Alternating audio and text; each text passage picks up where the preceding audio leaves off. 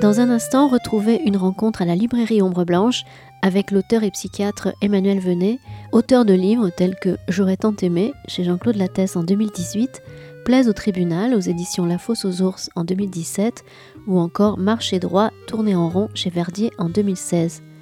Vendredi 22 avril 2022, Emmanuel Venet présentait son nouveau livre paru aux éditions Verdier, Virgile s'en fout.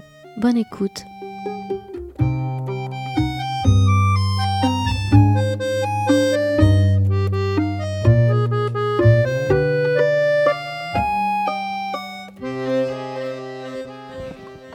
Ben, merci beaucoup à Emmanuel Venet pour aujourd'hui. Merci beaucoup à vous également d'être là pour euh, que nous puissions parler un petit moment euh, de Virgile s'en fout, qui vient de paraître aux éditions euh, Verdier, et qui est un livre proprement... j'ai hésité, éblouissant ou étourdissant, je ne sais pas. Il y a vraiment énormément de, il y, a une grande part de romanesque. Il y a beaucoup d'érudition, il y a beaucoup d'humour, énormément d'humour, et euh, bah, je reprends les, les mots de mon confrère. Merci de nous faire des, euh, des beaux livres qui soient en plus drôles, qui soient, qui soient détendants. Si, je ne sais pas si vraiment on se détend, mais en tout cas, ça fait, euh, c'est du temps qu'on ne voit pas passer agréablement. Donc voilà, merci beaucoup. Et puis on, on va commencer. Ben, merci à vous et merci à, vous tous qui êtes venus. donc, bah, tout le monde a lu le livre ou euh, certains ne l'ont pas lu. en fait, c'est pas très grave. Il y, a pas de, il, y a, assez peu de chances, je pense, de faire un, euh, divulgachage vraiment méchant. C'est pas, il a pas de, c'est surprise de prendre un minimum de précautions. Donc le résumé, c'est du, euh, du 1er janvier au 31 décembre 1981. C'est un an dans la vie du narrateur, qui est un, un jeune homme qui se prépare au concours d'interne en médecine et qui est euh, juste avant le, pardon, juste avant le, début du, ah, juste avant la fin du livre. Il se retrouvera exactement à l'endroit où il était juste avant le début du livre, l'endroit euh, au sens matériel du livre. Donc il y a une espèce de boucle comme ça sur, sur les dates et sur la situation. Alors c'est constitué de, de, petits chapitres très serrés qui font une, deux, trois pages maximum. Et euh, dans ces petits chapitres, il tente de nous livrer des, euh, tranches de vie, ce, narrateur, de, ce qu'il a vécu pendant cette année-là. Et le 1er janvier, il se réveille euh, aux côtés d'une très belle inconnue italienne qui s'appelle Ariana. Il a passé avec elle une nuit torride, mais sans plus, on va dire, et elle le met gentiment à la porte. Alors il est dépité, il en profite pour euh, rompre avec sa compagne officielle, et puis il est promu interne stagiaire, et il prend ses fonctions à l'hôpital, il rappelle une ancienne maîtresse épisodique, et puis il rencontre une très très belle jeune femme de qui il devient très très proche. Bon bref, on a un peu l'impression que le ton, comme le ton est alerte, badin, presque, non pas presque, carrément humoristique euh, très très souvent, on semble se diriger vers une, espèce d'éducation sentimentale des années 80 voire même érotique. Mais tout aussi important dans le livre, euh, dans, le, dans le livre, oui, ce sont, ce sont les livres, les auteurs, l'écriture, le, roman, et puis on verra aussi euh, le mythe. Alors c'est est-ce que euh, ces deux éléments se, combinent pour faire vraiment l'éducation sentimentale d'un jeune homme des années 80 On disait un jeune, un jeune homme moderne à l'époque, on disait. C'est pas, non, c'était pas tout à fait mon, idée, mais à vrai dire, je suis parti avec une idée euh, euh, simplette. Et puis petit à petit, euh, c'est construit autre chose, un peu à mon insu. L'idée de départ, vraiment banalissime, c'était une évocation de cette année 1981 qui est extrêmement importante dans, notre, dans l'imaginaire. De, de, ma génération et je pense enfin de, de celle d'à peu près tout le monde ici dans cette salle. et je voulais évoquer trois souvenirs. Il y en a un qui est un souvenir complètement partagé par, euh, par je, pense, tous les Français. C'était le soir du 10 mai euh, à 20h, l'image qui descend, et où je pense que jusqu'à mi-front, euh, la France entière s'est dit c'est encore Giscard. Et, puis ensuite, elle s'est dit ah ben non, finalement, Mitterrand n'a pas tant de cheveux que ça. Et bon, ça c'était une petite, petite histoire. Après, plus personnelle, euh, j'avais une, copine. Le, livre est très nourri de choses autobiographiques. Hein, je, ne m'en cache absolument pas. Mais en même temps, c'est un matériau que j'ai complètement refondé. Et euh, on ne pourrait pas écrire euh, une vignette Wikipédia à, partir de ça. Hein, on serait vraiment à côté de la plaque. Mais donc, souvenir très précis d'une copine d'amphi euh, dont le père était un petit bourgeois euh, frileux et très apeuré par l'arrivée des socialo-communistes aux manettes, et qui avait des sous euh, probablement un peu, enfin, pas très, pas très officiels. Et, il a fallu les emmener en Suisse. Et comme il avait une, notabilité à préserver, il a demandé à sa fille, au petit copain de sa fille et à moi, qui était un copain de fac et un grand ami et de sa fille et, de, et du copain de la fille, euh, il nous a demandé d'aller porter en Suisse une grosse enveloppe. On n'a jamais su, euh, les, deux garçons, ce qu'il y avait dans l'enveloppe. Mais on, sait que la, fille, elle, la tenait très fort. Hein. C'était. Et bon, c'est un souvenir assez marrant parce que le, passage de la frontière, j'imagine, enfin, je vous, laisse imaginer le niveau de stress que c'était. Et puis surtout, alors un souvenir extrêmement euh, étrange. J'avais donc à l'époque une, chérie dont j'étais extrêmement jaloux parce qu'elle avait tout le temps des, amis prestigieux et je savais jamais si c'était des, ex, des copains euh, avec qui elle était toujours en lien, etc., ou des amis simplement. Et il y en avait un qui était photographe, paparazzo, euh, on peut dire, euh, qui un jour lui dit J'ai photographié Mitterrand au centre Léon Bérard, qui est le centre anticancéreux de, de Lyon. Ah, c'était en novembre 81. Et le gars lui dit, euh, il, a, un cancer, il, commence des soins pour un cancer. Et je me souviens d'avoir dit à ma, copine, mais c'est pas possible, réfléchis une petite minute. Euh, il y a des brancardiers, des secrétaires, des infirmiers, forcément euh, quelqu'un, ça, fuiterait. Enfin, c'est pas possible de garder ça, secret. Et je me suis senti extrêmement penaud en deux temps. Enfin, d'une part, au tournant des années je sais plus, 92 par là, il me semble, quand il a révélé, euh, effectivement, quand il a officialisé qu'il avait un cancer. Et puis en 96, surtout quand Gubler a révélé tout à fait officiellement qu'effectivement, c'était quelques mois après son élection que Mitterrand s'est découvert ce cancer de prostate, euh, pour lequel on lui donnait d'ailleurs six mois de pronostic, six mois de vie. Et la, suite a montré qu'il avait envie que ça continue. Hein. Donc ça, c'était les trois souvenirs de l'année 81 que je voulais euh, explorer. Et puis le livre s'est construit euh, un peu autrement, parce que s'il n'y avait que ça, ça ferait même pas une nouvelle. Donc euh, au fil de l'écriture, tout de suite, je me suis dit, je vais, je vais explorer quelque chose de l'ordre du... enfin, comment dire je vais explorer le, thème du labyrinthe comme étant une métaphore intéressante pour dire qu'on comprend rien au monde dans lequel on vit et que, que moi j'avais rien compris euh, à l'année 81 quand je la vivais et que c'est vraiment euh, le regard rétrospectif euh, modifie considérablement les choses. D'où Ariana et d'où l'arrivée tout de suite dès le deuxième chapitre de la mythologie, en particulier donc du mythe de Thésée, bien évidemment, au départ. Et puis, petit à petit, je me suis pris au jeu et j'ai entrelardé les, souvenirs ou les récits euh, de l'année 81 et euh, des, fragments, enfin des, évocations de la mythologie, des évocations qui sont à la fois euh, comment dire, précises ou, fidèles, dans le sens que j'ai été voir les sources, mais les sources, elles sont, comment dire, les récits mythologiques sont eux-mêmes très changeants, hein, très mouvants. Donc euh, souvent, il faut choisir l'un au détriment de l'autre.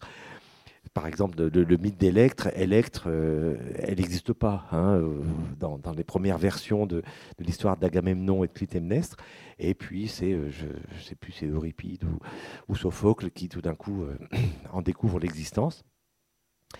Donc, les, les, évocations mythologiques, et puis j'ai découvert euh, un peu spontanément, enfin redécouvert, mais approfondi ma connaissance de l'Énéide, qui est un continent euh, et qui est un continent qui mérite absolument toute, toute l'attention possible parce qu'on on peut y passer sa vie là-dedans.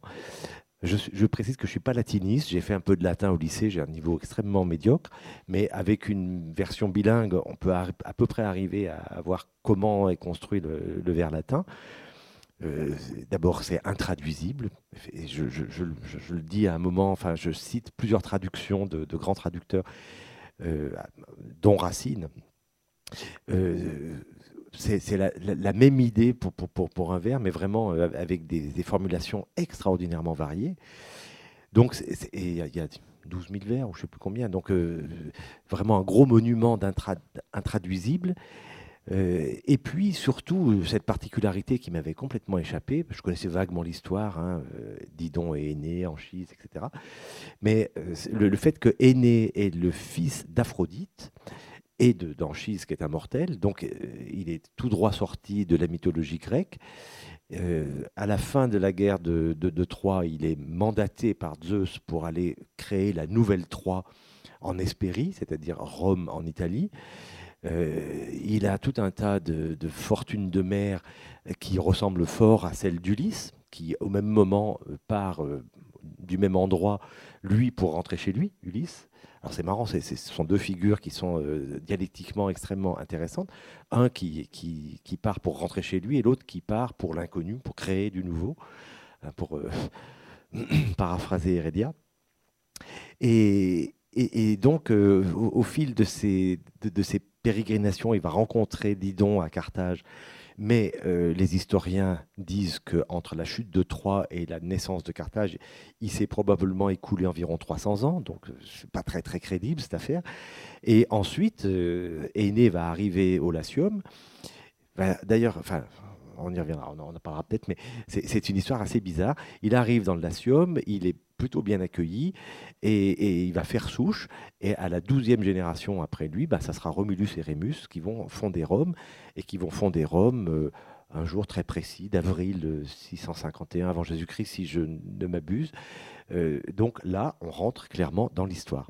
Alors c'est pas tout à fait euh, anodin, puisque l'Énéide est une commande politique qui a, d'ailleurs mis Virgile en difficulté, puisque il, avait écrit les bucoliques et les géorgiques l'empereur Auguste avait trouvé ça absolument magnifique et lui a dit maintenant il faut écrire la, naissance de Rome. Et donc il, s'est mis en, chemin pour essayer de, de, passer de la mythologie à, l'histoire. Et effectivement, c'est ça le, fondement de l'Énéide, avec beaucoup d'état d'âme, puisqu'il il avait l'impression d'écrire euh, des mensonges sur commande. Mais c'est quand même quelque chose d'assez récurrent dans, dans, tout le livre. Alors, euh, est-ce que déjà d'abord, euh, même si c'est, euh, d'après ce que vous dites, largement nourri de votre, de, votre, de votre autobiographie, c'est quand même un roman. En tout cas, c'est ce qui est écrit sur, sur la page de garde. Et, moi, je l'ai lu comme un roman, en me doutant qu'il y avait, je voyais bien qu'il y avait quelque chose de très, de très vécu là-dedans, ou alors beaucoup, beaucoup d'imagination très bien documentée. Mais c'est quand même un roman, votre livre. Ah ben, il vaut mieux le lire comme tel, en tout cas. Hein. C'est sûr que c'est pas encore une fois, ce n'est pas une évocation euh, fidèle de mon parcours biographique. Mais le fait est que j'ai fait des études de médecine, que je suis devenu psychiatre, enfin, et tous ces trucs-là, on les retrouve dans le livre. Et donc, il y a. Euh, vous, parlez de, Virgile euh, qui est contraint et mari et de, trafiquer l'histoire finalement pour fournir à l'empereur une, une, version, une version mythique de Rome. Mais il y a, plein d'occurrences dans le livre où il y a du trafic, où il y a du bricolage avec, euh, avec ce qu'on dit. Alors, une fois, vous semblez, enfin, une fois, le narrateur semble l'approuver, une fois, le, narrateur semble s'en détacher. Alors, je il y, a des, y a, de très très belles phrases. Quand Antoine apprend qu'il va être papa, il dit alors certes, il aurait aimé apprendre la nouvelle parce que euh, la nouvelle d'une manière plus poétique, mais euh, je ne sais plus comment on dit, mais, après tout, il décida qu'il valait mieux ne pas essayer de changer le cours de l'histoire. Alors que souvent, on, vous semblez dire un peu le contraire. Euh, Virgile s'en fout. Virgile s'en fout un peu des, incongruités, des, parce que les bonnes histoires, on les fait, on les fait comme on l'entend, non? Et moi, c'est cette liberté que j'ai sentie dans votre livre. Oui, oui, et finalement, je me suis rendu compte, chemin faisant, que euh, le, centre du, roman, c'était la construction du discours historique à travers deux, euh, deux, processus. Le processus de mémoire qui déforme et qui, qui déforme inéluctablement, et le, et le processus de la mythologie, enfin en somme du passage de la légende à, l'histoire, qui est un passage non moins déformant que, le, que, que, l'évocation mnésique et autobiographique. Et ces, ces, petits textes, donc, donc, ces fragments de l'histoire mythologique qui sont insérés dans la narration des, dans la narration du, narrateur. Euh, comment vous les avez composés? Parce que au départ, c'est très simple. Il couche avec Ariane, avec Ariana, pardon. Donc Ariana, c'est Ariane. Donc euh, ça lui évoque qu'il a, un, il a un grimal qui traîne, qu'il a acheté. Donc il, il le lit, il se renseigne sur Thésée et hop, on va à Thésée. Donc la première fois qu'on parle de mythologie, il n'y a aucun problème. Ça s'insère naturellement dans le cours du roman. Mais la fonction de ces, euh, de, ces petits textes euh, mythologiques qui sont à peu près, euh, je sais pas, il doit y avoir un quart des. quelque chose comme ça. Un, petit, petit, tiers peut-être. Un petit tiers, Comment vous les bâtissez par rapport au récit principal ou au récit en tout cas du, temps du récit? Parce qu'on sent bien qu'il y a quelque chose, mais on voit pas exactement, on voit pas toujours le, on voit pas toujours le joint, on voit pas toujours le. Mais bon, il n'y a pas de correspondance formellement établie. Il y avait, il y avait déjà une jubilation toute simple d'évoquer les turpitudes absolument épouvantables des dieux et des, héros mythologiques. C'est effroyable. C'est l'inceste, c'est le meurtre, le parricide, le matricide. Enfin, on, nage dans, dans, l'horreur. Alors, euh, avec un côté, euh, comment dire, qui, qui, euh, relativise les errements, les, errances de ce, des protagonistes de 1981 qui, vivent même des choses pas forcément très, très, très, comment dire, très glorieuses. Voilà. Oui, mais au moins ils sont pas en train de s'entretuer. de... C'est juste, c'est juste la vie, effectivement, un peu d'opportunisme, un peu d'aubaine érotique ou des choses comme ça, mais bon, ça va pas beaucoup plus loin. Et pourtant, j'ai l'impression que euh, au, fil de, la répétition de ces, de ces inserts mythologiques, il y a comme une espèce de euh, de contamination de la mythologie dans, le, dans le, dans, le récit lui-même. Alors le, voyage en Suisse que vous avez vécu et que vous relatez, il a quand même des airs d'une petite épopée à la petite semaine. Quoi. Et puis il y a l'épopée à Avignon aussi au festival. L'épopée à Avignon avec les, euh, toutes les péripéties, les fortunes de mer, comme vous dites, sans mer. Il y a il y a l'amant volage qui se dit qu'il aimerait bien avoir une étude, une, excuse mythologique pour euh, dire que dire à la femme qu'il veut quitter que c'est Jupiter qui lui demande d'aller faire ceci, d'aller faire cela. Il n'y a, pas comme ça une espèce de, les, deux textes se contaminent pas un peu l'un l'autre? Si, si, si. Enfin, mais ils se, contaminent sans être dans une correspondance stricte. Et c'est vrai que dans la mythologie aussi, l'aspect jubilatoire, c'est que les, personnages ne sont pas responsables de leur destin. On connaît tous les, textes de Vernon, Vidal-Naquet là-dessus. La naissance de la responsabilité individuelle à peu près au IVe siècle avant Jésus-Christ, où tout d'un coup, euh, l'homme sort de la prescription divine. Mais avant, c'est l'Olympe qui dit euh, tu coucheras avec ta mère, tu tueras ton père, tu feras ci, tu feras ça. Euh, et les, héros sont complètement enchaînés à ce, destin. On connaît ici l'histoire de, la, mort à Samarcande, quoi. Enfin, gars qui, qui, fuit à Samarcande parce qu'il a vu la mort dans sa ville, là, je sais plus où, et, la mort l'attend là-bas. Quoi. Enfin, on n'échappe pas à son destin jusqu'à la naissance de la responsabilité individuelle, qui est d'ailleurs, euh, euh, c'est intéressant de voir que c'est exactement la même époque que Socrate, et aussi qu'Hippocrate, avec la naissance d'une médecine, euh, comment dire, médecine qui commence à garder ses traces. Voilà, elle n'est pas, pas, très rationnelle, mais elle commence à, à, faire trace et à, construire un discours médical qui va évoluer ensuite. C'est le moment où la, la, médecine sort de la magie pour entrer dans. Euh, s'approcher petit à petit de, quelque chose comme une science. En, tout cas, elle essaye, voilà, elle, essaye de devenir plus raisonnable et, plus raisonnée. Donc il y avait cette, euh, cette jubilation-là. Et puis aussi, il faut, il faut dire, il y, a, un troisième thème qui, s'est imposé à moi, chemin faisant, et qui, qui est aussi d'ailleurs euh, né d'une, du souvenir d'une figure euh, extrêmement émouvante, moi qui, a marqué beaucoup mes années d'études. C'était, euh, alors c'est, la question de l'Oulipo, la, question du rapport à la littérature, du rapport très très joueur à la littérature. Et euh, la figure très émouvante, c'était un libraire alcoolique, alcoolique au dernier degré, euh, qui passait pratiquement tout son temps au bistrot et non pas euh, dans sa librairie. Et, l'évocation du, du seau à glace avec le, verre avec le vin blanc dedans. C'est vraiment comme ça que je l'ai que, je l'ai connu essentiellement. Et il passait toute sa, journée à discutailler avec des, piliers de bistrot plutôt érudits euh, sur euh, la liste des 100 plus grands textes de la langue française. Mais ça, c'est absolument un souvenir vraiment authentique. Et, c'est un type bon, qui est mort euh, il y, a très longtemps. Mais c'était inoubliable. Alors ça m'a ça m'a beaucoup ouais, ça m'a beaucoup inspiré. Et le, la dimension oulipienne, bah, c'est tous les, tous les jeux littéraires qu'on peut créer autour de ça. Alors, par exemple, euh, le fait que Virgile s'en fout a 91 chapitres en référence aux 91 chapitres du premier roman de Raymond Queneau, Le Chien euh, lequel Raymond Queneau euh, expliquait de manière très savante, pseudo-savante bien évidemment, que on ne pouvait pas laisser au hasard le soin de déterminer le nombre de chapitres d'un roman. Un bon roman doit avoir 91 chapitres. C'est une obligation euh, légale, réglementaire, puisque 91, c'est la somme de tous les antinaturels de 1 à 13, et c'est le produit de 7 par 13, qui sont des chiffres magiques, ça, on, le sait bien. Enfin voilà. Et alors, dans les petites... Euh, petites finesses, je ne pense pas que ce soit divulgaché, mais c'est dans les petites clés, si vous voulez, du, livre, il y en a une qui, me plaît bien, c'est que euh, ce, libraire, finalement, euh, je le dis pour ceux qui ne l'ont pas lu, quand il meurt, à la, fin du, roman, l'ami du narrateur établit la liste des 100 plus beaux textes finalement qu'il avait retenus à, partir de ces carnets qui sont griffonnés en état d'ébriété.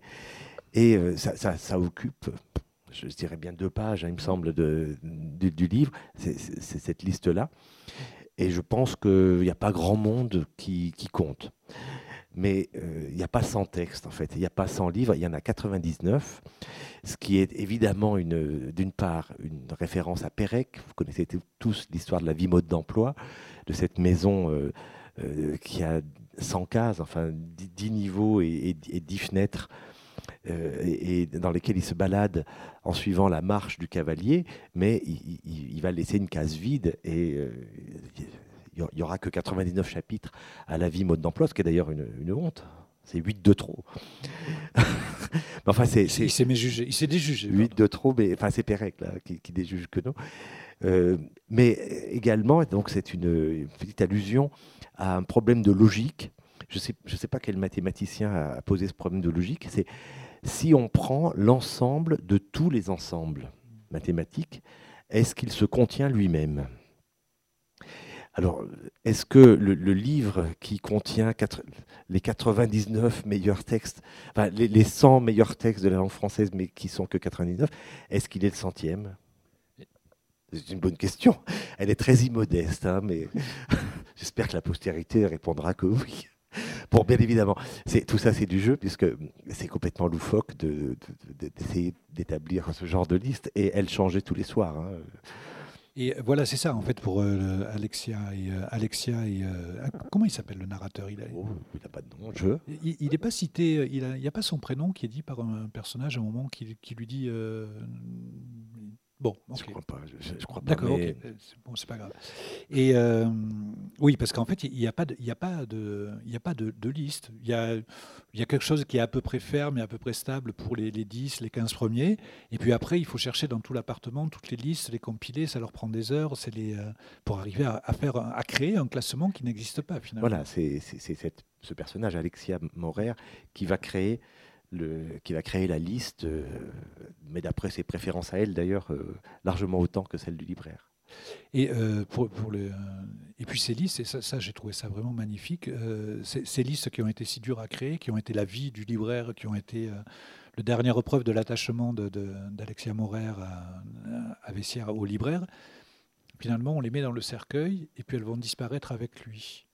Et ça va être son passeport pour Hadès ou, ou Cerbère, ou enfin bon bref, Saint-Pierre. La liste, vous l'avez composée avec vos goûts Vous imaginez vraiment que c'est les. Euh, est-ce que ce sont vos goûts? Est-ce que c'est Parce que moi, il y a un truc qui me choque. Je, vais vous dire, hein, c'est tout simple. Pour Flaubert, vous avez choisi Madame Bovary. Enfin, sur la liste, c'est. Et J'aurais dû. dans- une des contraintes de la liste, c'est qu'il y ait un seul livre de chaque auteur, qui est, euh, que, ou que chaque auteur n'ait qu'un seul livre. Et euh, bon, moi, j'ai toujours trouvé que l'éducation sentimentale était, euh, était plus aboutie que, que Madame Bovary. Et par contre, je trouve que pour, euh, pour, pour aller avec votre livre, c'était les trois contes qu'il fallait mettre. C'était la- On aurait pu mettre l'éducation sentimentale. Alors là, non, moi vraiment, j'ai une, passion pour Madame Bovary. Je, je trouve ce, ce roman aussi inépuisable et, et- et magnifique. Mais j'aime beaucoup et les trois contes et euh, l'éducation sentimentale et Bouvard et Pécuchet aussi. Le- le Salammbô et, et la tentation de Saint-Antoine, peut-être un petit peu moins séduisant. Mais Bouvard et Pécuchet, qu'est-ce que c'est drôle. hein. J'ai relu euh, récemment le- les 100 premières pages. C'est délicieux. Donc, euh, il fallait en choisir un. J'ai choisi celui-là. Et je crois que le, enfin, je crois, je suis- oui, non. le premier de la liste, c'est euh, à la recherche du temps perdu. Hmm. Et bien évidemment, là aussi, il y a un petit, un petit jeu oudipien euh, sur le fait que, le, que Virgile s'en fout se termine exactement comme la recherche du temps perdu. Et alors, et alors, justement, quand je demandais le prénom du narrateur, bon, ça c'est moi qui me le suis imaginé finalement qu'il y avait le prénom du narrateur, parce que dans la recherche du temps perdu, il est célèbre- apparaît une fois. apparaît une fois, Une fois, le oui. prénom de Marcel. C'est euh, Albertine qui le- qui l'appelle. oui. Voilà. Et, euh, et. Et je sais pas, parce que à peu près au, quart du livre, il y, a, un chapitre qui est extrêmement important, le chapitre où euh, le narrateur, qui n'a pas de prénom, euh, rencontre Vessière, le libraire. euh, non, c'est pas le moment où il le rencontre, c'est le moment où, à la recherche de son ami, il finit par aller au bar euh, où ils vont euh, discuter avec leur pote le libraire et le libraire est tout gêné, il lui dit oui non elle est passée, elle est partie, il noie le poisson dans l'eau en lui parlant de Proust qu'il faut absolument qu'il soit à la première page, à la première euh, place dans la liste et que et là franchement c'est pas possible. Il y a un effet de miroir. Il y a, quelque chose parce que il y a- quelque chose qui est en train de se passer parce que c'est les euh, euh, Machin sans prénom et Alexia, c'est quand même un peu euh, Marcel et Albertine. C'est- cette crise de jalousie, puis le, le fait de vouloir mettre sa vie dans le. Il y, a- il y a quand même une, un peu plus qu'un petit jeu oulipien qui consiste à mettre dans le temps, euh, dans, comme les trois derniers mots. Ah oui, oui, non, parce que c'est vrai, vous avez raison. je- J'en oublie beaucoup. Le, le- ce, ce- ce narrateur, et là, c'est aussi euh, vraiment une, évocation de quelque chose, d'une problématique qui m'habite depuis longtemps. Euh, ce narrateur étudiant voudrait écrire, mais ne sait pas quoi. Et, ne sachant pas quoi, ben, il voudrait, il imagine qu'il pourrait écrire quelque chose qui ressemble à sa vie. Et, bien évidemment, la structure, euh, on découvre à la fin, la structure, elle est en- complètement. C'est un clin d'œil très appuyé, on va dire, à la recherche du temps perdu, puisque euh, à la fin, ça se termine de la même manière, et on, on découvre- le lecteur découvre qu'il il tient euh, dans ses mains le livre que le narrateur voulait, voulait écrire. Parce que l'exégèse traditionnelle de la, de la recherche, c'est de dire que c'est l'histoire de Marcel qui apprend à devenir écrivain et qu'à la fin de la. Et comme euh, là. Et, euh, et au moment où on finit la recherche, on- il, il apprend à devenir écrivain et il va écrire le livre qu'on vient de lire. Et ben, c'est un peu le- la même structure. Quoi. Et c'était, à quel moment c'est devenu conscient ce jeu de. En fait, quand j'ai, quand j'ai, quand j'ai vu ça, j'ai dit à Nicolas, mais euh, en fait, il a, il a. Emmanuel Venet, il a réécrit La recherche du temps perdu à sa manière, quoi. Il se l'est mis à sa main. Alors, c'est en plus court, quoi, parce que c'est Un petit peu plus court, mais. un peu condensé. Oui, mais oui. Alors Proust, c'est un Proust et Flaubert, ça, ça fait partie aussi de mon, panthé- mon panthéon. hein, on- restons dans la mythologie. Et j'avais très très envie de de ça. Et et puis il y, a- il y a aussi tout, tout un tas de jeux oulipiens. Il y a, il y a un lipogramme, il y a euh, euh, bah, il- qui, est, qui est officiel. Hein. Ah oui, c'est vrai. Oui, oui. Quand il écrit rien qu'avec des E et des U, oui. Oui. Je ne sais pas si je retrouverai facilement la page. parce que je- C'est 62. Bravo. Semble, j'aurais dit 61. Bravo aussi. On se, on- on se fait un petit plaisir. Ah oui, oui, avec plaisir. Donc, le, pour ceux qui l'ont pas lu, hein, euh, je caresse le projet d'écrire un roman oulipien dont la contrainte serait un lipogramme qui me paraît presque comparable en difficulté à celui qui organise la disparition de Georges Perec. Ne garder que les voyelles E et U, ce qui permet d'écrire des textes du genre, Des neuf muses, c'est Euterpe que je préfère. Je présume que c'est une greluche de peu de vertu, peut-être même une gueuse dès que se présente le temps des fêtes grecques. N'empêche qu'un feu secret brûle en elle et qu'elle me met sur les nerfs. Je me perds en ses prunelles d'un superbe bleu des mers du Sud. Les fleurs qu'elle tresse en ses cheveux me subjuguent, et j'espère pénétrer en quelque temps futur ses lèvres pulpeuses et ses fesses musclées, splendeur du péché de luxure.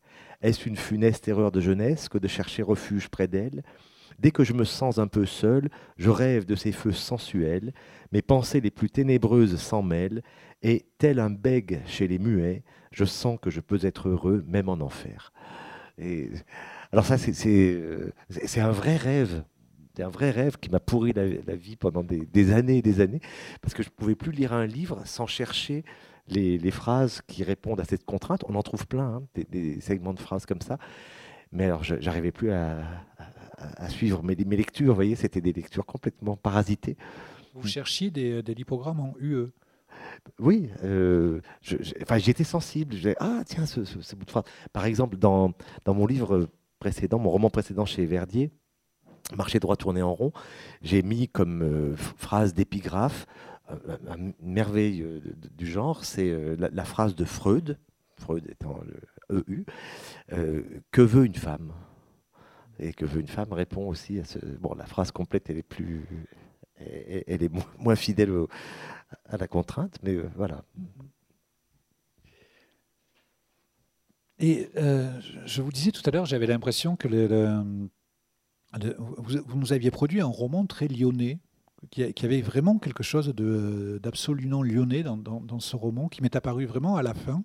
Alors moi, je ne connais pas du tout Lyon, mais euh, il y a la, il y a bah, la, présence de la géographie. Alors déjà, il y a la, littérature qui renomme la place Bellecour avec les... Euh, parce que c'est la place des lamentations.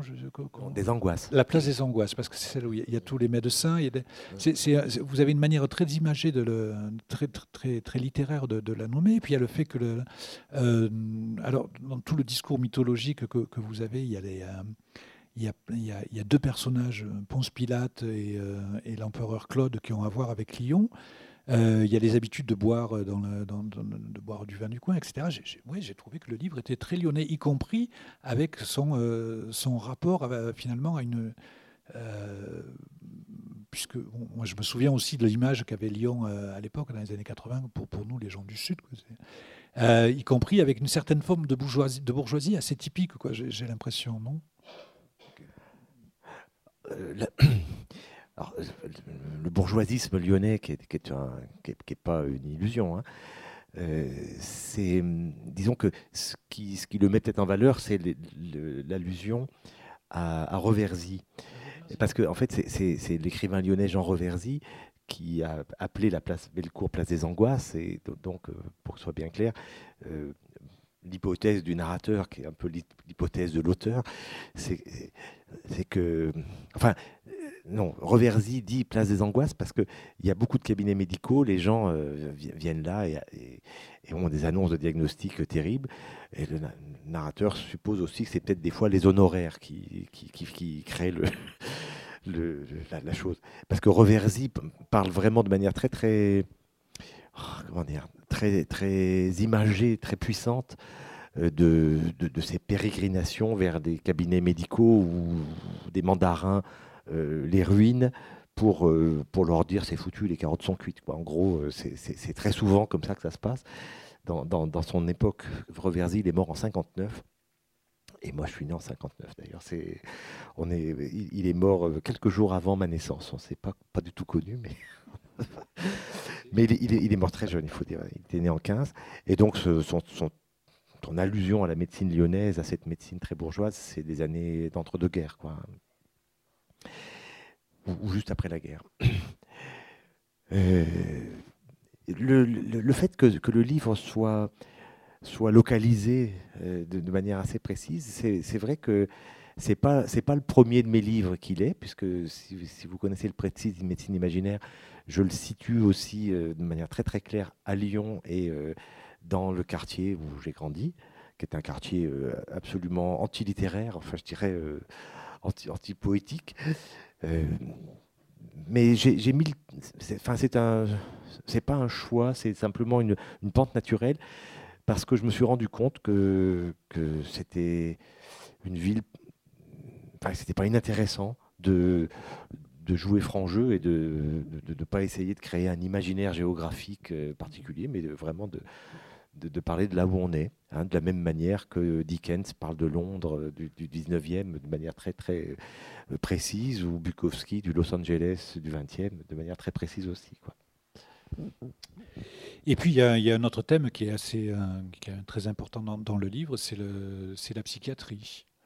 Et là aussi on est sur du euh, temps on est quand même sur quelque chose qui euh, qui reste extrêmement littéraire parce qu'il y, a beaucoup de, choses qui sont dites par rapport à la psychiatrie qui pourraient s'appliquer euh, au discours littéraire à la, manière de concevoir une œuvre à la manière de concevoir le, le style. Et il y a le, un chapitre qui est très très beau qui est le pratiquement je crois un des, très rares chapitres où il y a on va dire très peu d'ironie très peu d'humour. C'est quand le c'est quand euh, le, narrateur se demande, euh, prend contact avec son futur métier de psychiatre et se demande dans quelle mesure il a le droit de parler de, des souffrances quand il envisage, pardon, ça y est, quand il envisage de se servir de, ces cas comme matériau pour, pour son œuvre.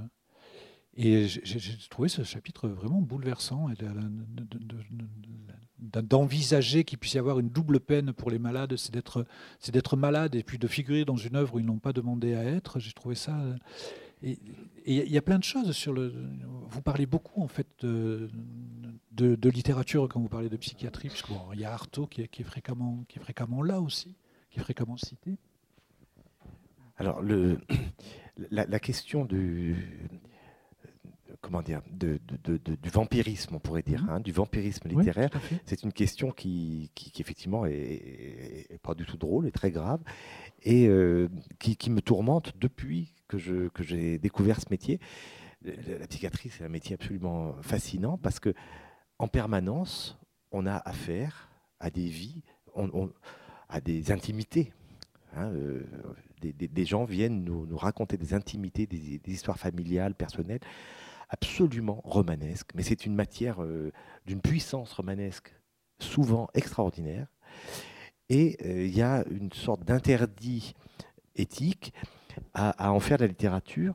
Euh, alors, je, dirais déjà pour, une raison très précise, c'est pas, pas seulement le secret médical. Pendant longtemps, je me suis dit c'est le secret médical, mais non, c'est pas tellement ça. C'est que quelqu'un qui vient raconter à un psychiatre son histoire douloureuse, il vient pas la raconter pour que ça devienne de la littérature sous la plume du psychiatre. Il vient la raconter pour que le psychiatre lui apporte un, soin, un éclairage, une aide, enfin que ça, peut, ça peut se décliner de manière diverse. Mais en tout cas, c'est, c'est vraiment dans une logique thérapeutique. Alors, c'est, faire offense d'une certaine manière euh, que, d'utiliser ce, matériau. Et en même temps, euh, il y a quelque chose de. C'est irrépressible, tellement euh, c'est servi sur un plateau. Alors, au, fil de, des années, d'ailleurs, euh, ça, je ne le dis pas dans le livre, mais je peux le, dire ici, l'interdit qui pesait sur l'utilisation du matériau que, que, je recueillais en tant que psychiatre c'est atténué. alors, avec toujours un souci d'anonymiser les choses de manière la plus forte possible euh, pour pas que les patients se reconnaissent ou pour pas que leurs proches les, reconnaissent. Euh, donc je, fais, un personnage avec plusieurs, vous voyez, où je, change, change le, sexe, je change l'âge, je, bricole. Et j'avais commencé dans le précis de médecine imaginaire en 2005, et puis je, me suis carrément euh, autorisé dans un livre qui est paru en 2020, qui s'appelle Observation en trois lignes, qui est, un, qui est paru à la Fosse aux ours, et qui est une citation, vraiment euh, un clin d'œil très appuyé là aussi, à Félix Fénéon, que, si vous ne si vous l'avez pas lu, je vous recommande. Les nouvelles en trois lignes. les nouvelles en, trois lignes, c'est d'une drôlerie, c'est un, chef-d'œuvre d'humour noir.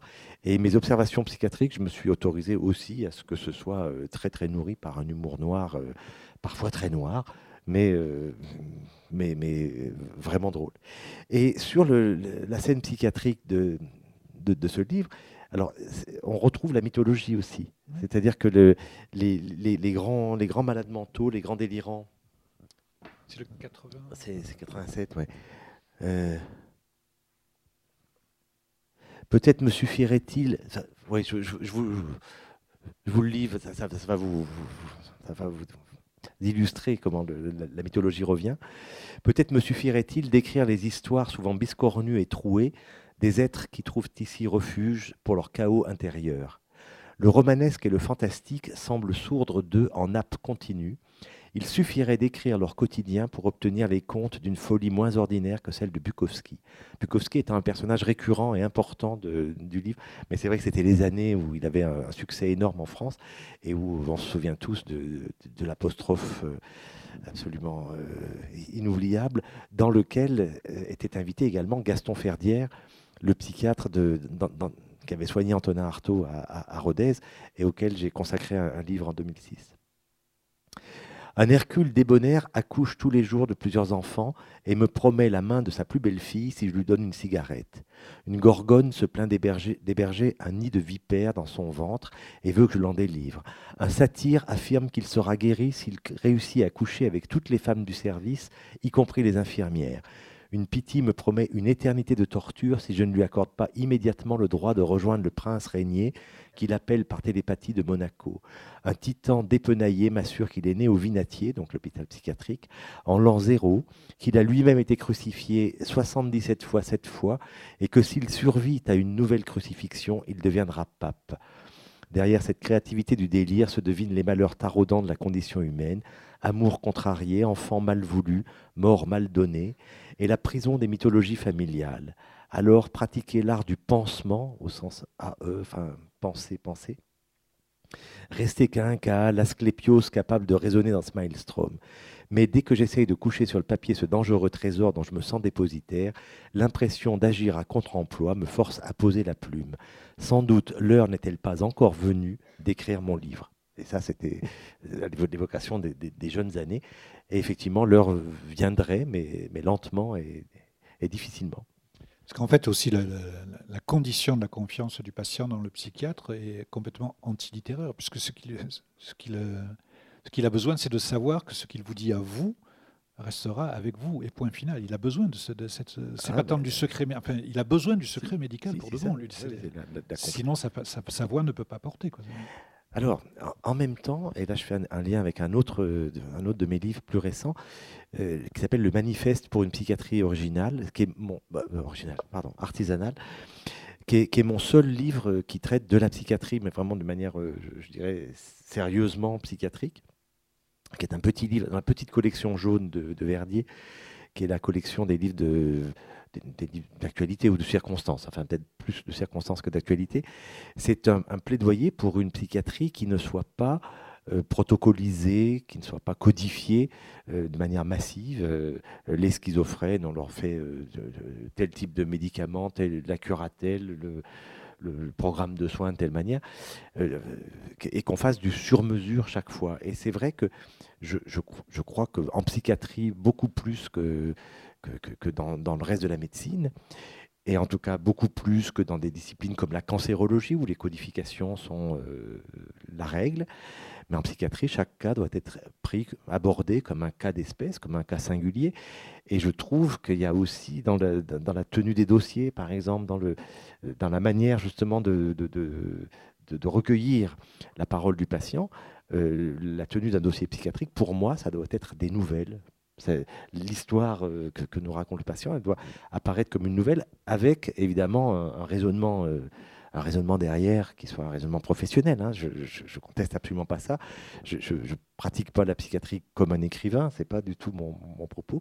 Mais en tout cas, euh, je, refuse, mais vraiment de, toute ma force, la psychiatrie que, que je qualifie d'industrielle qui, vise à, essayer de dire on, fait le diagnostic euh, à l'arrache, et puis une fois qu'on a le diagnostic, on déroule un protocole de soins euh, pour tout le monde pareil. Alors, c'est pas complètement en raccord avec ce que vous dites, mais en même temps, ça n'est pas si loin que ça. À un moment, j'ai eu l'impression, pour ce qui est des, petits intermèdes mythologiques, que, euh, que vous dépassiez la dose. C'est-à-dire que vous, le dites d'ailleurs un peu explicitement, c'est parce que si c'est dur à comprendre, c'est parce que c'est les poètes qui tiennent l'état civil, donc euh, tout ça c'est quand même et que vous cherchez à provoquer chez le lecteur comme une espèce d'état de, saturation d'informations et de, de, le perdre, en fait, d'arriver à, une, sensation littéraire par, euh, par, par, la perte de la logique. Et je me demandais si le, le poids de cette information mythologique devenant trop fort, euh, trop important n'était pas à rapprocher, puisque c'est l'expérience d'un jeune euh, candidat à l'internat en médecine, du poids des connaissances qu'il devait absorber pour pouvoir passer son concours, qui sont parfaites qui peuvent sonner aussi parfaitement tout aussi ridicules finalement que les, filiations sur, sur 12 générations. ou des S'il n'y avait pas un, effet de miroir à cet endroit-là aussi. Je vous avoue que je avais pas pensé, mais ça me paraît pertinent. Hein. Alors, je, je, dois, je dois dire que cet effet de, trop-plein, ben, effectivement, je, euh, je l'ai ressenti en écrivant, et ça, m'amène à, souligner le fait encore que j'écris sans plan. Je suis incapable de suivre un plan. Je crois que je m'ennuierais profondément. Je, suis incapable d'écrire un polar où il y a une, intrigue, une chute, et où on va vers cette chute. Euh, j'écris, euh, je, suis mon nez, et, c'est vrai qu'à un moment, j'ai moi-même, je me suis dit, mais enfin vraiment, ça commence à, devenir un peu lourdingue, ce, corpus mythologique.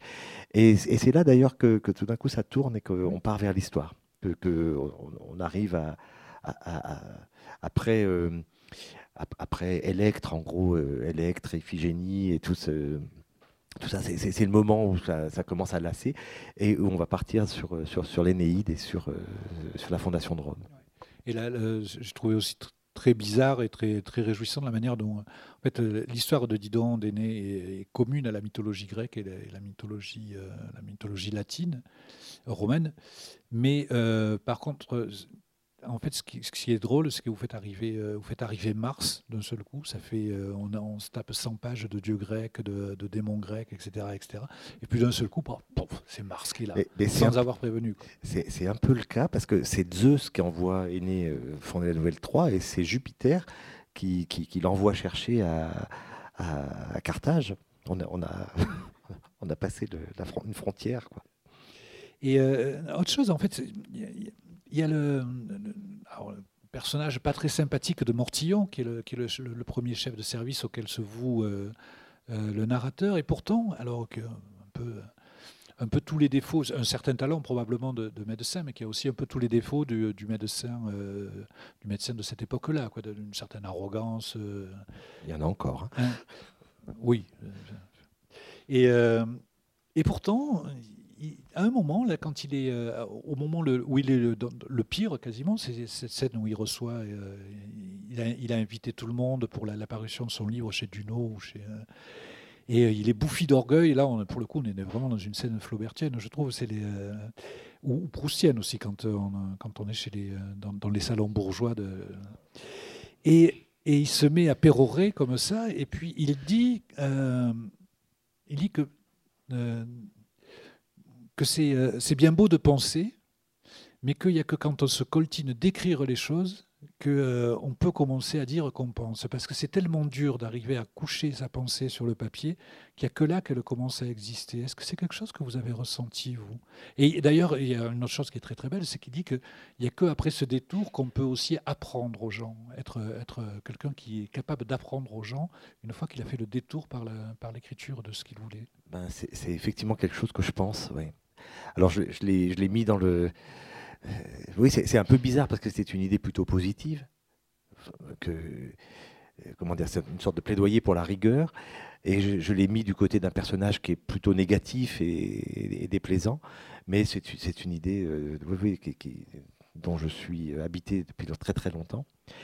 Et ce que vous, ce que vous soulignez, enfin la, dimension, euh, la, scène médicale telle qu'elle est décrite, c'est aussi, j'ai profité de, ce livre pour régler quelques comptes avec euh, des, figures médicales ou des situations euh, qui m'ont beaucoup déplu quand j'étais quand, quand, étudiant ou jeune médecin, et avec des figures, des, figures détestables. Lui, c'est le mandarin autocratique, et puis oui, qui se fait servir et qui, a, un côté très très machiste aussi, enfin un rapport aux femmes complètement complètement écrasant et, dans le fond dans, le fond irrespectueux.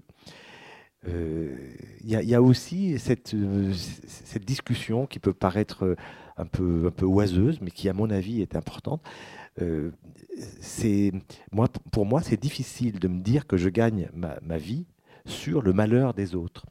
Alors, j'ai eu des discussions euh, interminables, on peut, y passer la nuit avec des collègues qui disent mais on vit pas du malheur des autres, on vit pour atténuer le malheur des autres. Et donc bon, c'est quand même bien parce que la maladie existe que la médecine euh, a, été constituée. Et je conteste pas que c'est plus facile d'être médecin que huissier par exemple parce que huissier c'est vivre sur le malheur des autres et, pas en faire grand chose, mais euh, enfin pas en faire grand chose de constructif pour eux. Mais, c'est malgré tout une, petite idée, une petite chanson récurrente. Et ça, m'est arrivé vraiment très très souvent, euh, face à des situations particulièrement tragiques, particulièrement désespérées, euh, de rentrer chez moi avec ça, avec cette petite musique. Euh, comment, enfin, comment tu gagnes ta croûte, quoi? Et dans, la petite musique, c'est la fin de cette scène là qui m'a où il y a Mortillon qui dit des choses finalement pas si bêtes et ça se conclut par un échange bizarre, que, alors là, pour le coup, je n'ai pas compris. Euh, donc il continue de pérorer. Là, il s'enfonce. Hein. Il a été brillant et humain pendant quelques, pendant deux trois lignes, puis il recommence à dire des conneries. Et puis il revient de nouveau avec des choses que moi je peux entendre. je ne suis pas médecin, je ne suis pas formé à ça, mais il dit que le médecin doit avant tout, euh, doit avant tout palper, ausculter, euh, sentir ses malades, et euh, que sinon il ne sera jamais un bon médecin. Alors lui, il s'oppose en fait à la, modernisation qui est en train d'arriver, à la statisticisation des, des, traitements, etc. Mais il y a son, son sa collègue qui lui dit non, il faut écouter. Et sa collègue, c'est sa maîtresse. Oui qui, sent qu'il est en train de, partir vers d'autres horizons et, qu'il ne l'écoute plus. Donc c'était ça le. Oui, oui, c'est écouter parce que le, pour, pour, moi le écouter faisait partie de ce que décrivait Mortillon et euh, je comprenais pas pourquoi. Ah non, alors oui c'est aussi euh, le fait que euh, c'est une critique d'une médecine d'une médecine comment dire très traditionnelle qui est beaucoup plus centrée sur le regard sur, la, palpation et le regard que sur l'écoute, et, qui dans le fond se, fout un peu du tiers comme du quart de ce que les gens peuvent dire ou de la manière dont ils peuvent le dire. Je vais, vous donner un exemple. Alors, c'est un, contre-exemple, mais un, obstétricien euh, étonnamment, étonnamment fin, euh, auquel j'ai eu affaire tout simplement parce qu'il suivait ma, femme pendant une grossesse, euh, fait, la remarque que souvent, les médecins, les sages-femmes dans son service demandent aux, jeunes femmes qui suivent, est-ce que vous allez le nourrir? Et, il dit, toutes les mamans nourrissent leur bébé euh, au biberon ou au sein, mais il n'y en a pas une qui le laisse mourir. Donc un homme qui écoute, voilà, qui, a, de l'oreille. Et c'est vrai que c'est pas très très fréquemment retrouvé dans la médecine interne, dans la médecine vraiment euh, durement médicale, où le, la parole du patient passe un peu à la trappe derrière euh, l'auscultation, la palpation et le, regard. C'est le thème de beaucoup de l'œuvre de, de, Martha Winkler. Et euh, je, me demandais si vous sentiez membre d'une confrérie de, de médecins, de médecins écrivains. Il y, a, il y, a, Chauviré que j'ai été super content de voir que oui, de manière, encore de manière problématique. Euh, parce que ce sont, ce sont deux, deux, identités qui sont quand même difficiles à coudre ensemble. Et il y a des grandes figures euh, très, très, euh, comment dire, très contrastées. Je pense que d'un côté, il y aurait Breton, à mon avis, enfin, c'est peut-être le plus tranché, Breton qui euh, quand il décide d'écrire, euh, rompt complètement avec la, médecine et arrête, euh, n'a jamais pratiqué la médecine. Pas très loin de lui, il y a Céline qui a continué à pratiquer la médecine, mais il faut voir comment. Enfin, c'était très peu, à très petite dose. Et puis, je, crois que c'était à peu près de la manière il en parle dans ses romans. Et, ça fait froid dans le dos. Quoi. Enfin, une de médecine très peu empathique, très ou, très bizarre, qui peut être empathique parfois, mais qui est, quand même toujours assez bizarre. Et puis de l'autre côté, ces figures médicales comme Reversy et Chauviré, qui effectivement sont alors deux médecins lyonnais, médecins écrivains, euh, qui eux euh, ont toujours euh, tenu les, deux brins ensemble en disant la médecine nourrit l'écriture, l'écriture nourrit la médecine et il faut, il faut pratiquer la médecine pour, enfin il leur faut en tout cas à eux, pratiquer la médecine pour continuer à écrire. Chauviré, c'est quelqu'un qui est très peu connu, qui a été Reversy, je pense qu'il est peu connu aussi maintenant. Enfin, je ne sais pas si. Hein, un, peu. Mais bon, il, avait été une star dans les années 50. Il avait eu le Renaudot avec son premier roman. Et puis, euh, le, passage. Et puis, Place des Angoisses, c'est vrai que c'est un livre extrêmement euh, étrange, euh, troublant, étonnant. C'est un, très beau. c'est un très beau climat. Hein. Donc vraiment, moi je trouve que c'est une belle œuvre. Euh, mais donc ils sont de la même génération, Chauviré et lui. Et Chauviré a été éclipsé par Reversy, par le succès de Reversy, alors qu'il a écrit euh, au moins deux livres qui sont, à mon avis, des chefs-d'œuvre. Il y en a un qui s'appelle Les Mouettes sur la Saône, paru chez Gallimard, et l'autre euh, Elisa, paru chez Le Temps qu'il fait. Et Elisa, c'est aussi une, petite prouesse d'un récit qui est un récit de vie et en même temps un récit d'une pratique médicale. Je ne vous le divulgage pas parce que je, vous, recommande la lecture de ce tout petit bouquin qui ah doit faire 80 pages, 60 ou 80 pages, 80 pages et, qui, est, euh, qui est un petit miracle d'équilibre. Et euh, donc euh, le, livre est, bah, c'est con, mais le livre est pétillant. Ça part dans tous les sens, c'est agréable. Et puis de temps en temps, il y a des trucs qui, euh, franchement, bah, j'ai envie de vous poser des questions sur des choses que j'ai pas compris, mais alors pas de. Euh, vous dites à propos d'Andromaque, euh, fille d'un grec rallié aux Troyens, Andromaque épousa un Troyen rallié aux Grecs, comme si elle restait surtout fidèle au processus de trahison la phrase est parfaitement limpide, elle est drôle, de ce que vous voulez, mais qu'est-ce que ça vient faire là? Pourquoi, pourquoi vous avez... Euh, euh, encore une fois, je ne peux pas m'empêcher de voir le making-of du livre quelque part dans, euh, dans certaines des phrases. Et cette idée d'être fidèle à la trahison, ça me plaît bien pour un écrivain, pour, pour quelqu'un qui s'amuse autant que vous, bah, qui vous amuse autant. Oui, c'est un peu l'idée que je disais sur la construction du discours historique. C'est-à-dire que qu'on le prenne du côté de la mémoire ou du côté de l'émergence mythologique, on, est toujours du côté d'une trahison du fait, du fait historique. Ok.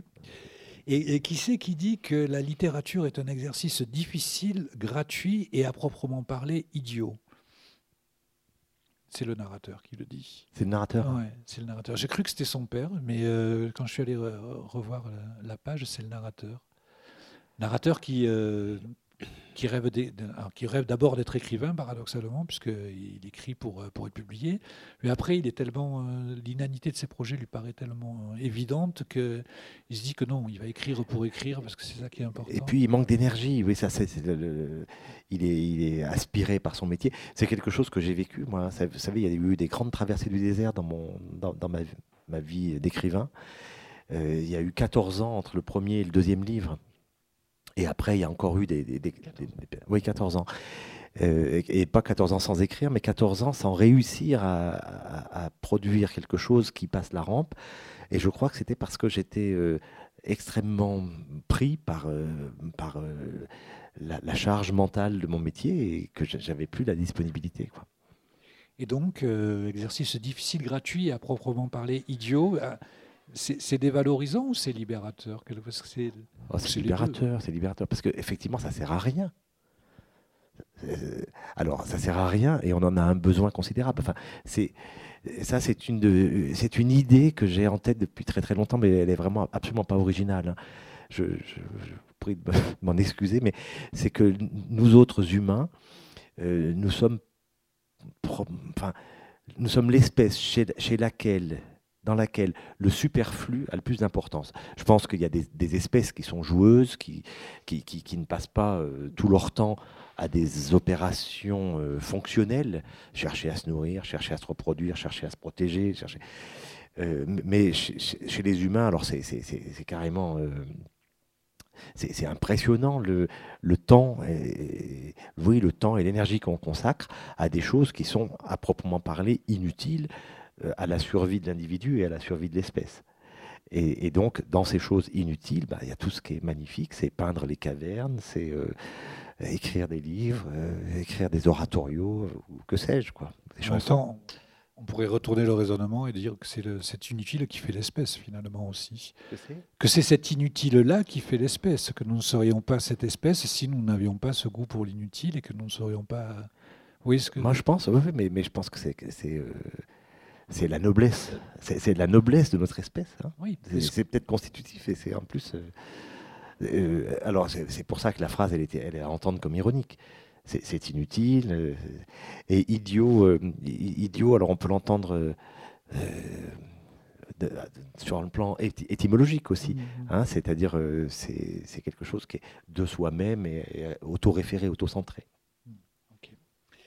Et euh, pourquoi Bukowski tout le temps Parce que de, toute la somme des auteurs absolument incontestables qui, est, citée dans ce, dans, ce livre, je crois que c'est Bukowski qui revient le plus souvent. Oui, alors c'est d'abord c'est un amour de, jeunesse. Dans ces années-là, je le lisais avec, euh, avec gourmandise. Et puis tous ces scandales, enfin toute cette manière. Euh, je, une petite digression sur un autre livre tout à l'heure. Mais euh, donc, euh, voilà, c'est un amour de, jeunesse et c'est quelqu'un qui est enfin reconnu. J'ai l'impression que, il y, a eu pendant très très longtemps un regard assez dépréciateur posé sur lui. Et, maintenant, on, reconnaît que c'est un, un, écrivain important de, la scène américaine et puis même euh, enfin, sur la scène mondiale. Et, puis, c'était aussi, c'est aussi euh, une belle figure pour, pour dire le, les, les, conflits entre le narrateur et la, chérie Chantal Magnard qu'il quitte au, au, départ, qui est une femme euh, parfaitement banale et parfaitement euh, creuse, qui, elle, alors se soucie absolument pas de l'inutile, elle veut gagner des sous et en gagner le plus possible. Enfin, elle a une, espèce de vision très, très poujadiste de l'existence et, un projet de vie qui est, qui est consternant. Alors, Bukowski incarne tout ce qu'elle déteste, quoi, et tout ce que le, narrateur, en revanche, aime bien. Mais je, fais une petite parenthèse.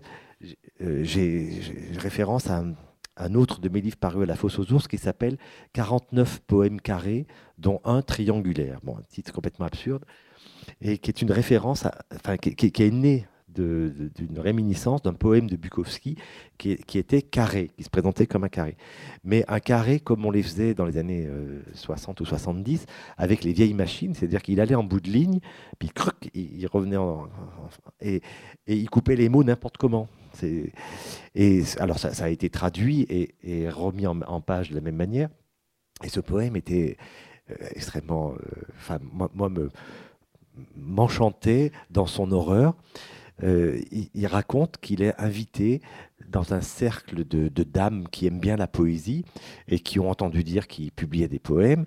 Alors il est invité euh, dans, un endroit très, très chicos, un, salon, où il y a une petite estrade. Sur l'estrade, il y a un piano à queue et à côté, euh, un guéridon, un fauteuil, et, où il est invité à lire, ou un pupitre pour, lire. Et il, il, arrive, il a déjà bu une bonne demi-bouteille de whisky ou quelque chose comme ça. Et quand il voit euh, le contre-emploi total, enfin quand, quand il comprend qu'il n'est pas du tout à sa place et que les poèmes qu'il va lire vont être accueillis probablement de manière extrêmement froide, euh, il a une petite flasque sur lui, il en rajoute un peu et, tout en lisant, il, continue de picoler. Jusqu'à ce que, euh, bah, ma foi, physiologiquement, il, y a le trop plein, quoi, et il, est pris d'une nausée, mais il ne sait, sait pas où vomir. Alors il ouvre le piano et il vomit dedans. Je ne sais pas s'il l'a fait, hein, mais dans le poème, il raconte ça. Il vomit dedans et le, poème se termine par cette morale. Je connais beaucoup de poètes, ils vomiraient n'importe où contre de l'argent. et ça m'a bon c'est très bête mais ça m'avait enchanté et c'est comme ça qu'est née une autre référence à Bukowski dans, mon œuvre est-ce que vous voulez le micro pour poser des questions pour euh, continuer ce débat est-ce qu'il y a des questions qui se posent? Non? On n'a pas de questions? Bon. Je ne sais pas, Emmanuel, je suis absolument ravi d'avoir, euh, de m'être euh, entretenu avec vous devant, devant ces gens, devant, devant vous. Je vous remercie de votre générosité. Eh ben, merci à vous tous. Euh, voilà, ben, merci à vous tous, oui.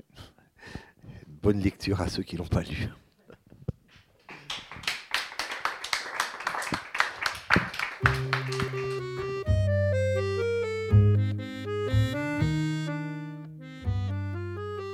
Le livre d'Emmanuel Venet, Virgile s'en fout, est publié aux éditions Verdier. Vous avez pu écouter une rencontre enregistrée vendredi 22 avril 2022 à la librairie Ombre Blanche, réalisée et mise en onde par Radio Radio.